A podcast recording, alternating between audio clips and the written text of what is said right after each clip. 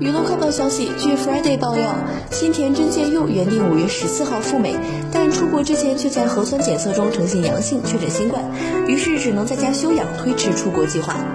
事务所表示，当时真剑佑的确在核酸检测中呈阳，但休息四天后再次检查时，无论是核酸检测还是抗体检测，都均未出现确诊的结果。